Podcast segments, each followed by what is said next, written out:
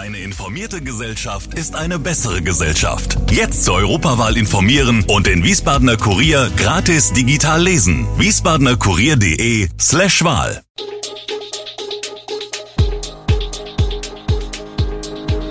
Gude, unser morgendliches News Update. Das Wichtigste aus Wiesbaden für Sie im Überblick.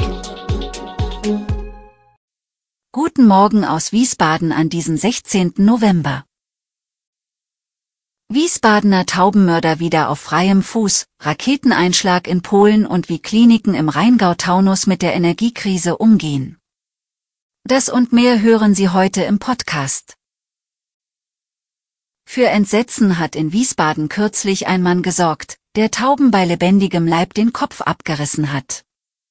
Den Tierquäler hat die Polizei zwar zwischenzeitlich ermittelt und vernommen. Doch der Mann ist wieder auf freiem Fuß. Vielen Tierschützern in der Landeshauptstadt bereitet das Sorgen. Auch die Stadttaubenhilfe Mainz-Wiesbaden ist angesichts des Falles fassungslos. Der Verein beobachtet schon seit Beginn der Corona-Pandemie, dass Tauben vermehrt attackiert werden. Im Juni und Juli waren etwa im Dichterviertel neun Tauben per Luftgewehr erschossen oder schwer verletzt worden. Aber nicht nur das erschüttert die Tierschützer, ihnen sind auch Fälle bekannt, in denen die Vögel vergiftet oder gar angezündet wurden. Doch es gibt auch einen positiven Gegentrend. Immer mehr Menschen in Wiesbaden helfen verletzten Tauben und melden Tierquälereien. Der Verein zählte zuletzt übrigens 5627 Tauben in Wiesbaden. Gestern Nachmittag ist auf polnischem Boden im Grenzgebiet zur Ukraine eine Rakete eingeschlagen und hat zwei Menschen getötet. Zunächst sprach Polen davon, dass es sich bei der Rakete um ein Fabrikat aus Russland gehandelt haben soll. Neben Bundespräsident Scholz und US-Präsident Biden sicherten auch andere NATO- und G7-Staaten Polen ihre Unterstützung bei der Aufarbeitung des Raketeneinschlags zu, ob diese wirklich aus Russland abgefeuert wurde. Mittlerweile gibt es Hinweise darauf, dass es sich bei dem Geschoss um eine Flugabwehrrakete aus der Ukraine handeln könnte. Dies teilte US-Präsident Joe Biden nach Informationen der Deutsche Presseagentur mit. Er soll demnach von einer Rakete des Systems S-300 gesprochen haben. Uns alle trifft die Energiekrise hart. Doch wie verhält sich das in Einrichtungen, in denen man das Licht nicht einfach mal auslassen kann? Wo Heizung und Klimaanlage eingeschaltet bleiben müssen, weil es in manchen Fällen um das Leben von Menschen geht? Wir haben mit Kliniken im Rheingau-Taunus-Kreis über ihren Umgang mit der Energiekrise gesprochen. Die Einsparmöglichkeiten sind durch den generellen Versorgungsauftrag sehr begrenzt, teilt der Joho-Verbund auf schriftliche Anfrage mit. Zu dem Verbund gehören das St. Josephs Hospital in Rüdesheim und das Otto-Fricke Krankenhaus in Bad Schwalbach. Außerdem sei man an verschiedene Abhängigkeiten gebunden. Die Höhe der Wassertemperatur sei aus hygienischen Gründen festgelegt.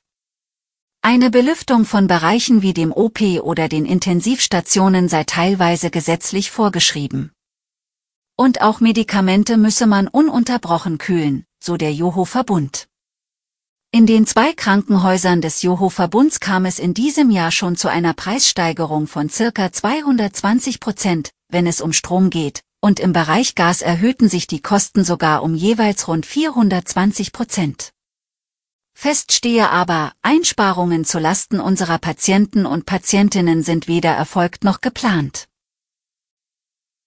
Aktivisten der Albert-Schweitzer Stiftung für unsere Mitwelt haben auf Tierschutzverstöße in Geflügelmastbetrieben aufmerksam gemacht, die nach Angaben der Stiftung den Discounter Lidl beliefern. Bereits vor drei Wochen hatte die Stiftung Filmaufnahmen von Qualzuchten in einem niedersächsischen Hühnermastbetrieb und Lidl-Zulieferer veröffentlicht. Nun legen die Aktivisten nach. Die Aufnahmen sind nichts für zart beseitete und zeigten klare Verstöße gegen europäisches Tierschutzrecht, so die Stiftung. Die Aufnahmen hätten Tierschützer undercover in einem spanischen Betrieb gemacht, der offenbar Lidl in Spanien beliefert. Das Videomaterial beweise, dass Tierschutzverstöße bei Lidl-Lieferanten nicht bloß Ausnahmen sind, sagt Mahi Klosterhalfen, Präsident der Albert-Schweitzer Stiftung.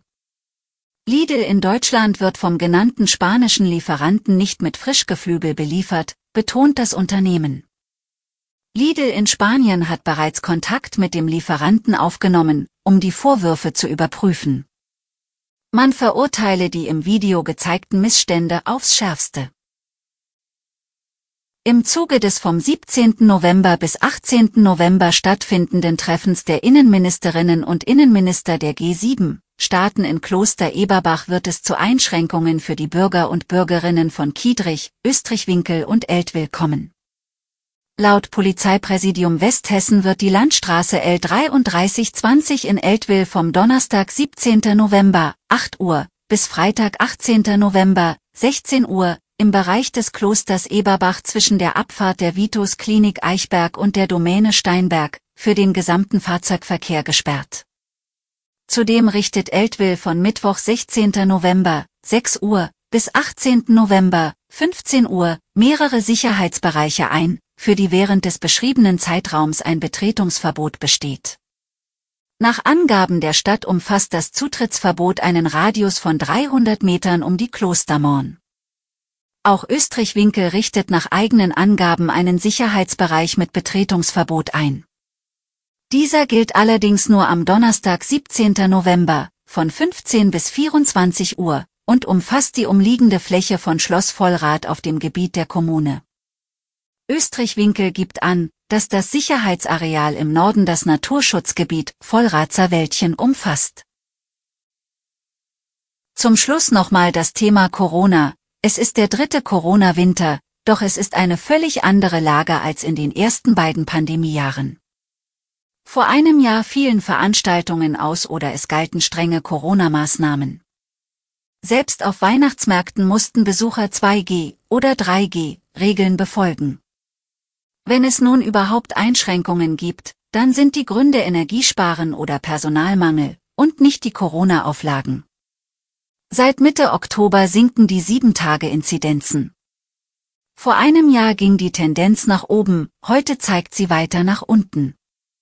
Allerdings sind die Inzidenzen nur bedingt zu vergleichen. Vor einem Jahr wurde noch sehr viel mehr getestet, heute gibt es vermutlich ein größeres Dunkelfeld.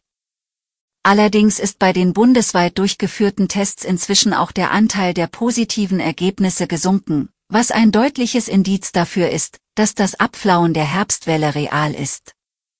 Bayern hat zusammen mit Schleswig-Holstein, Baden-Württemberg und Hessen ein Ende der Corona-Isolationspflicht angekündigt. Inzwischen denken Bayern und Schleswig-Holstein auch schon über ein Ende der Maskenpflicht in Bussen und Bahnen nach. Minister Lauterbach hält solche Lockerungen für unverantwortlich, man stehe vor einer wahrscheinlich schweren Winterwelle. Belege dafür gibt es derzeit nicht, auszuschließen ist sie freilich ebenso wenig.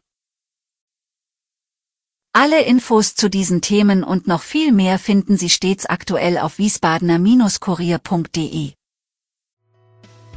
Gude Wiesbaden ist eine Produktion der VRM von Allgemeiner Zeitung, Wiesbadener Kurier, Echo Online und Mittelhessen.de. Redaktion und Produktion die NewsmanagerInnen der VRM. Ihr erreicht uns per Mail an audio.vrm.de.